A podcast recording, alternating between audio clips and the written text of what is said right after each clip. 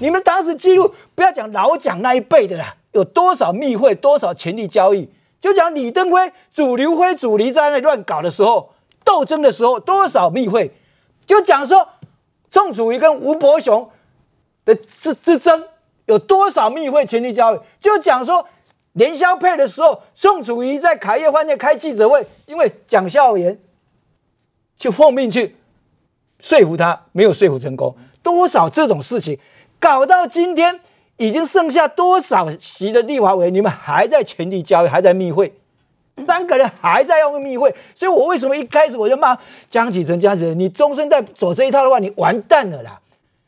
那是老一辈的权谋的，在那里耍，你又太嫩，你又耍不过人家，你怎么去应付这些东西呢？你怎么能够碰得了韩国瑜、赵少康这样的老谋深算，在这里权力斗争已经多少年了？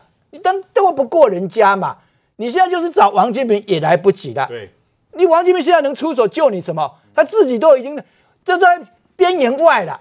所以我说，国民党永远记不起教训。这是本来很多人还在期待国民党改革成功的话，中生代起来的话，真正走向一个民主政党，让台湾的政党政治去发挥，这样有一天你还重新执政，赢得台湾人民的支持吧。就没想现在又要来一波逆流了啊！但我我我。上个礼拜四我就讲，他什么又回到三十年前我们在评论的事情又开始来了。对，所以这几天这个氛围，我跟台湾人所有观众讲，不是总统大选开打了啦，没有啦，没有那么严重，就是国民党哦被抓起来以前哦都要都要丢丢丢丢弃的那样啊。哎，秃鹰永远是要吃腐烂的尸肉尸体，你看过秃鹰去吃那个活生生的肉吗？不会的，这块肉腐烂的秃鹰才开始。呃今天我们看到国民党有多少秃鹰在那里上空盘旋啊？嗯哼，啊，刚刚讲说国民党党大组织大，弄一次给我们看看，你党大组织大吧？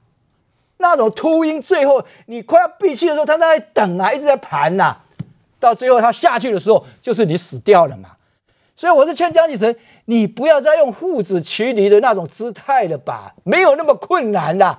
当时如果那么困难，你就不要去参选这个党主席嘛。你要拿出一点魄力，让年轻世代觉得说张启臣你可以领导我们嘛。结果你不敢吭声，不敢打，中生代支持的你呢，现在都在旁边看了。哎呦，好像赵少康他们那一股势力比较强哦。对，就本土你不要让他犹豫嘛。垮了，本土是比聪明的主聪明的主席领导者，你不要让你支持者犹豫，一犹豫就完蛋了。你要果断，你要坚决，不行就不行。不要讲那种模棱两可，一切都团结啦，一切都在制度底下。会国民党有什么制度？我请问这样子吗？你们有什么制度？每一次都在改改改来改去，有什么制度？不要那样，你要拿出你这种魄力。就是我干不成了，我五月还是七月要选党主，我下台都没关系。可是在我手上，我就是要这样子做法，这才像国民党嘛。我们真的愿意看到国民党就没有了吗？然后换一堆新党这种小党在旁边在那里打。妖魔鬼怪在那叫吗？不需要吧。今天严格讲已经没有蓝绿了，我们都一直在怀疑蓝的哪里像蓝啊？对不对？背后的势力有多大？背后的那种媒体包围资金的，我们都已经明白了。所以我说，国民党不要真的看不起台湾人民，不要低估到这种地步，好不好？台湾民主已经三四十年，台湾人民是一次一次的教训，一次一次的站起来，一次一次的投票。不相信我们再看嘛？凤山这一战就好了。凤山人民真的这么好欺负吗？让你们这样一直在这样乱搞吗？不可能的嘛！所以我说冷静啊，国民党江启臣。嗯哼，虽然大家蛮同情你，你这样背负受敌，被人家围攻，哦，但是。国民党里面真的有智慧的人也有啊，你为什么不去跟他们谈？你要密会是国民党那些有智慧的人，你怎么会跟这个两个老谋深算的人在那里密会呢？好，所以赵少康呢强势回归国民党，剑指党主席，剑指总统大选哦。但问题是他的民调有比较高吗？来，范老师，这两天刚好有份这个呃苹果的民调啊，朱立伦高达七成呢。那这样子的情况之下，难道赵少康回来国民党，反而朱立伦没有机会了吗？呃，我觉得朱立伦当然一般人比较熟悉啦，特别是年轻人比较熟悉嘛，因为终究他还选过总统嘛。那觉得赵少康的确啊，对很多年轻人来讲是很陌生，太遥远了啊，遥远了。但是我认为从这两天网络的声量来讲，那赵少康是完全碾压啊，连甚至连那个陈时中的呃声量都不如他高啊。因为当然这两天疫情也比较趋缓了啦。对，所以我觉得就是说，接下来朱立伦要怎么样在这一场啊这个这这战争当中扮演角色。目前我们看到他没有没有没有角色，没有角色可以扮演。嗯、对啊，那例如说他是不是能够跟啊这个呃呃这个呃侯友谊合作或者怎么样？啊，因为我们看到现在国民党，我觉得很奇怪，你你江启臣找的除了秘书长李乾龙出来出来讲一点点话之外，他五个副秘书长。李彦秀、柯志恩、谢龙介、严宽恒、黄奎博五个人，没有一个人出来讲话。哎、欸，你们还好歹是江启臣提拔的吧？对，你们为什么没有个人讲话？严宽恒，你你们家也算是台中，也算是对，有有有有有有势力啦。对，你怎么也不讲话？为什么点点？哎，李李彦秀、柯志恩，你们不是跟江启臣好？你们他因为他为什么会被提名？因为他们年纪相仿嘛。啊，就是可能私私交也不错。为什么这个时候作壁上观？对，啊，所以我然后你看江启臣找了一个。你刚刚讲过，他对党务不不熟。这里面五个副秘书长有一个我我是我们学界的黄奎博，是政大的副教授。你找一个学界来，他连国民党我看连什么都搞不清楚。他负责外交啦，外外国民党现在还有什么外交？内部都搞不好了，还要外交，对不对？而且如果而且面临疫情的话，应该把他换掉，换一个比较懂内政的人嘛。对，所以你就看出来，他整个的这个组织啊，除了一个。除了一个这个呃这个呃李李维洲，他是政策会会秘书啊，对，他出来讲话之外，现在可能担心江派底下的人马西归挖大饼。我问你，罗志强是革实院院长哎，党校校长哎，这个时候为什么不讲话了？平常讲话很大声哦，反来猪什么？对，这个时候为什么不讲话？是不是他们在观望动摇了？大家连你的党中央，连你的司令部里面，每个人都不愿意出来替江启臣讲话。江启臣现在坐镇坐镇。筹诚啊，啊，求求在里面党中不在这个主主席办公室里面，不晓得该怎么办呢、啊？号令出不了这个主席办公室啊，对，所以我觉得在这个情况之下，你连你的副秘书长、你的秘书长、你的这些几个啊文什么啊这个文传会这些主发会，没有一个人出来动员，嗯哼，坐困愁城，现在就是江启臣，那你在你这样出来，你看当大家看衰你的时候，谁愿意跟你合作？对，那在这个情况之下，当然我必须讲整个戏。江启臣越来越边缘化，那朱立伦呢？你要扮演什么角色？我看朱立伦现在也是作壁上观，所以大家都在。那这个时候，当然呢、啊，对对这个啊韩国瑜来来讲，对不对啊？对他们来讲，他们就可以掌握出这个很好的机会，当然就势如破竹了嘛。所以你那个马奇诺防线整个破掉了，我大军直接冲进去，喊打喊杀，跟这个当初我觉得很像什么时候？就像当初毛泽东。他发动文化大革命，他带的红卫兵把后来刘少奇给斗下来。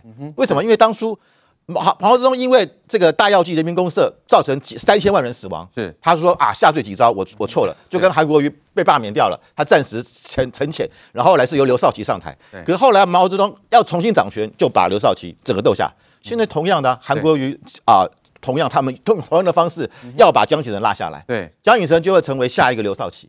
所以这个就是一个政治斗争的一个黑幕，是不断在重演。OK，好，所以范老师这个描描述了非常传神哦，这个赵韩大军已经是攻破了江启臣的党中央，所以现在呢，江启臣束手就擒了吗？来，国栋哥，所以还包括现在说还要抓内奸呢，那是不是也相对等于是赵韩两个人，赵商也承认确有其事啦，然后要抓这个内奸，然后要抓战犯吗？显然，今天这个发展是对赵少康比较不利，因为赵少康今天的记者会出来讲，提醒民进党的林夕耀秘书长。对，我们觉得很奇怪啊，林夕耀他当然他作为执政的民民政党，他当然有秘书长，他当然会怀疑说，你这个时候赵少康出来弄这一局是什么原因？嗯、他今天喊话民进，喊话林夕耀，是老朋友了哦，你不要这样子，这个这个讲的好像很客气哎。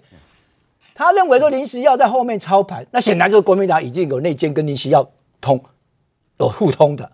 我觉得不必要这样。我刚才已经讲过了，你你司马昭之心，路人皆知。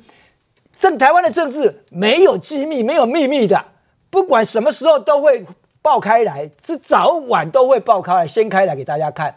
我倒是提醒赵少康，你自己要好好沉思一下。因为你面对的问题不是你国民党内部要不要支持你选党主席嘛，是你自己外面这些党产的问题，以及三中的问题，以及跟马英九牵扯不完。当时为什么马英九敢大逆不道，把这个三中的中广都交给你呢？讲不清楚哦。如果说你把这些事情都讲清楚了，很多也许中间或者认为说人家赵少康确实是很合法合理这样子买啊，你都讲不清楚的话，谁能支持你？但是你现在要怪谁有内奸？双方可能现在都互相在怪了。我相信江启臣那边不会承认说他们里面有人出去泄露这个消息，赵少康这边也不会，因为我们只有三个人，怎么可能呢？怎么可能只有你们三个人知道啊？讲不客气的话，餐厅里面不是人吗？你们不是你不是在家里吃饭呢？餐厅里面不是人吗？你们要去你们的助理，你们司机不是人吗？连当时王金平的轿车在永和蔡英文公馆前面都有人知道，都还有人拍到照片。那你说赵少康，赵少康，你玩了一辈子政治，你既然还把这种事情当成机密，既然这种事情销露出去，就是有内鬼有内奸。我跟你讲，国民党大概一部分在你心目中都是内奸呐，他们不支持你的人都是内奸呐。那一半以上都内奸吗？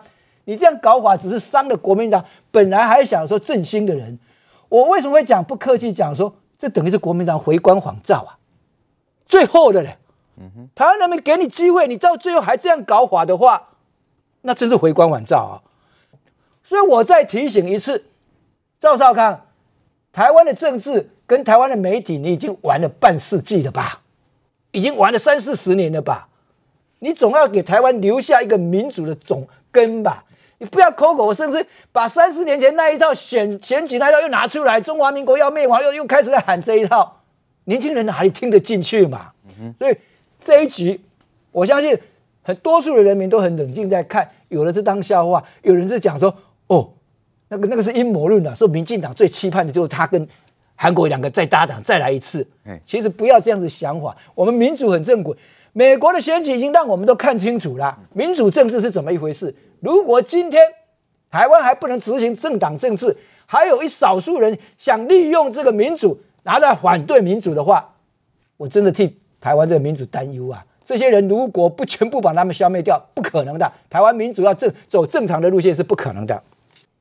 好，再来关心全球疯抢疫苗的情况。但是我们看到以色列是这个疫苗施打全球最快的哈，已经有这个三十五趴的这个接种第一剂了哈，接种速度独步全球。但是很奇怪，为什么他们的确诊以及死亡病例依然是暴增呢？哈，每天平均暴增两千例耶。明宽兄，目前来看的话，这一波的新冠肺炎还是来势汹汹哦。但目前有两个比较困难的议题，第一个困难的议题是。陈时中部长目前带着我们台湾是全世界的绩优生了，但是还是很多人要给他穿小鞋。例如说，最近从新冠检测的七千元太贵，那各位七千元跟国际只是接轨嘛，有没有太贵？这个公道自在人心哦。但最近我们可以发现，南营当中很多人他们就举着大旗，认为陈时中他大错特错。例如说像赖世宝，赖世宝他就说喽，他说我们原本是全世界第一批打的啊。结果现在呢，整整落后了五十个国家，然后包括了孙大千。孙大千今天哦放了一个好大的一个版面，他就说了，我们台湾成为了亚洲唯一没有疫苗的一个国家。那我们这时候就两件事情来谈。第一个，我们目前的防护网是防护的非常非常好的。但目前我们就可以发现哦，真的是拥有了一个评论是非常非常重要的，因为目前他现在可以发现，第一个少康派的一个评论当中的话，就把陈时中买不到疫苗这件事情认为是大错特错。可是呢，我们最近就可以发现一件事情哦，最近的新闻报道当中跟我们说了，以色列这次是用整个高价加上疫苗的董事长是他们犹太人哦，他们抢了很多的一个疫苗，目前已经接近百分之三十五已经接种了第一剂喽，可是。目前来看的话，包括了确诊，包括了死亡病例，仍然在大增当中。所以，让别的国家先去走疫苗的一个流程，我们后面再去看实验的一个数字，这个不是坏事。但如果很多人要趁着这个时间点，这个也要攻，那个也要攻，这个也要拿，那个也要拿，那各位。目前最重要的就是防疫。我们台湾在全世界的防疫还是绩优生。很多人对于部长穿小鞋的一个动作，这样子真的应该吗？对，呃，台湾这个防疫的成绩呢是这个呃名列前茅，所以呢防疫比较重要，还是现在打疫苗比较重要呢？那现在我们也看到以色列这个接种疫苗是全球最快的啊，但为什么确诊跟死亡病例依然是每天暴增，平均两千例呢？就要请教我们的呃姜冠宇医师。好，姜医师怎么看？为什么以色列会是这样的情况呢？是疫苗？有问题吗？OK，好，那我们啊、呃，全球抢购疫苗情况，我们用这张图来看，大家看得清楚吗？哈，那这张图哈，我稍微讲解一下哈。那横轴哈，这这个是个坐标图。横轴的话哈，那越往右边的话，就是这个国家哈，它每两周的新确诊数，就是定义为说这个国家它的 COVID-19 的负担的这个疾病的的负担哈。然后呢，纵轴哈，就是以越高的话，就是那个你国家已经预购哈，已经订购订购加预购疫苗的覆盖率，就是说你订购的总剂量哦，然后再除以说你的那个国家的人口总数。好，那当然我中间看到说有一个虚线哈，那就是我标注为说覆盖率百分之，就是你买的的的那个有效人次剂量哈，跟你国家的的人口哈总数是刚刚好。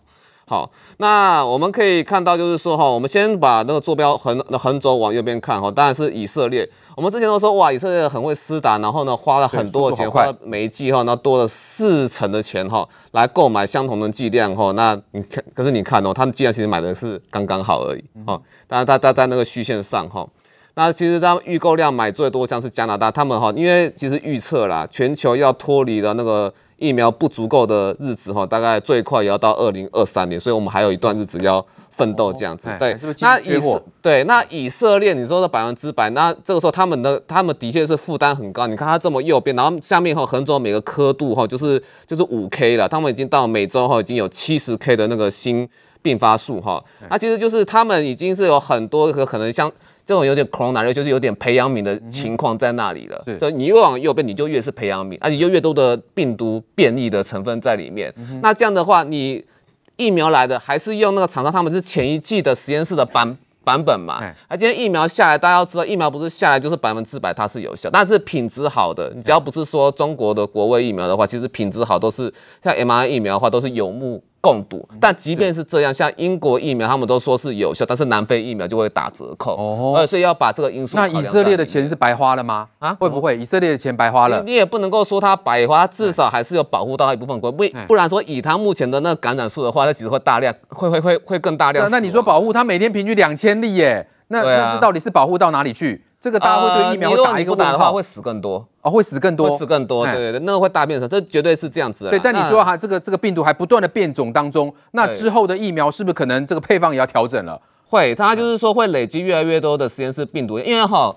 我们把 A 流拿拿来讲，当初哈西班牙流感它出来的时候哈，也是非常的大混乱嘛，哈。那但是经过这么多年演变之后，你看哦，诶，WHO 每年都会有选株疫苗的会，所以说之后每年都是，诶，大家就针对说可能的病毒变种，全球统一均发，也不会说到处太多的疫苗种类，然后让说哇那个这个这个可能打打错，然后就是抗药性就就出来这样子，对，避免这样。那所以这种现在是乱的，所以这样的话，我们可以说台湾需要那么的急哦，要这个去打疫苗吗？就有些人不断在讲啊，什么台湾落后五十个国家，嘿，我跟你讲哈。大家要有一个观念哈，就以后全球会分成三大抗疫模模式啊哈，在这个坐标轴上面就是哦，他们因为欧美真的很惨，他们害怕，所以他会买很多，好就会变成说他们是一个防疫模式，他们就是拼命买，而另外一种就是好像比较那个开发中或是落后国家这样子哦，他们是靠 COVAX，好，他靠那个 WHO 的 COVID，然后去买，他们 COVID 买了二十疫苗，可是覆盖这么多的国家，其实覆盖率只有百分之二十。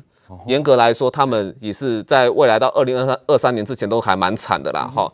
那其实我们看坐标轴的左边，哈，就是像是那个呃日本啊、香港、台湾，但日本还是比我们严重很多。但日本他们也是，我觉得他们有点松懈，他们觉得他们疫苗好像刚好也是坐在坐标轴上，在那个在那个虚线上，它是刚好买到百分之百，大概可以撑到东京奥运了，哈。是，因为一个因为你打一个足够的疫苗的话，大概可以撑两季，撑撑撑到六。六 到六个月，但是他们那个防疫就他们觉得他们那个疫苗哈买够，他们防疫有点松散。他们是居家检疫的时候哈，他们可以出来去便利商店去买东西。嗯哼，哦，这个这个就差很多啊。但是我们台湾哈，基本上。要守住，就是要靠说疫苗哈还没到的情况之下，我们就要十四天不打折。是，好，这十四天就是确保说你在一病病毒那个那个哈 loading 病病病毒的那个在人体内的剂量哈，在第七天到第十天，它慢慢就是下滑，就失去了感染力。那这种就是说，在我们的国产疫苗在整个上来上来之前哈，那它可以说继续进行了防疫模式。那江医师怎么样？因为陈时中说了，就是说再等四个月，不管是进口或者国产这个研发的疫苗，接种覆盖率有六。六成国门就能开了，真的可以有办法这么乐观吗？我这我觉得这基本上，我觉得我们的希望其实在我们的国产疫苗，因为包含说，因为我跟大家大家透透露一下，我们可能没办法拿那么快拿到 mRNA，而导致说是我们是那个在有订单的哈，是赛诺芬跟 GSK 合作的蛋白质疫苗。其实我们国产疫苗，国光高端还有另外一家好像是联亚哈，对对对，那这三家也都是那个蛋白质疫苗，也是通过通过第二阶段。好，那这第三阶段，我觉得我之前听到这件事应该是八月，嗯、啊，那可能我安陆中间还有什么什么查出，通常都会延后，因为我们很严谨。嗯、哼那如果是你要有心理心理准备，说是要年底才会能够试打得到。哦、年底，对、哦、，OK。而且我们的国产疫苗是不是可能对国人的体质会比较接近？呃，我想也是啦，对，至少都是呃参考参比较参考亚洲这边感染到的样本。对，那这样你说 mRNA 其实是比较适合欧美人那那边那边的。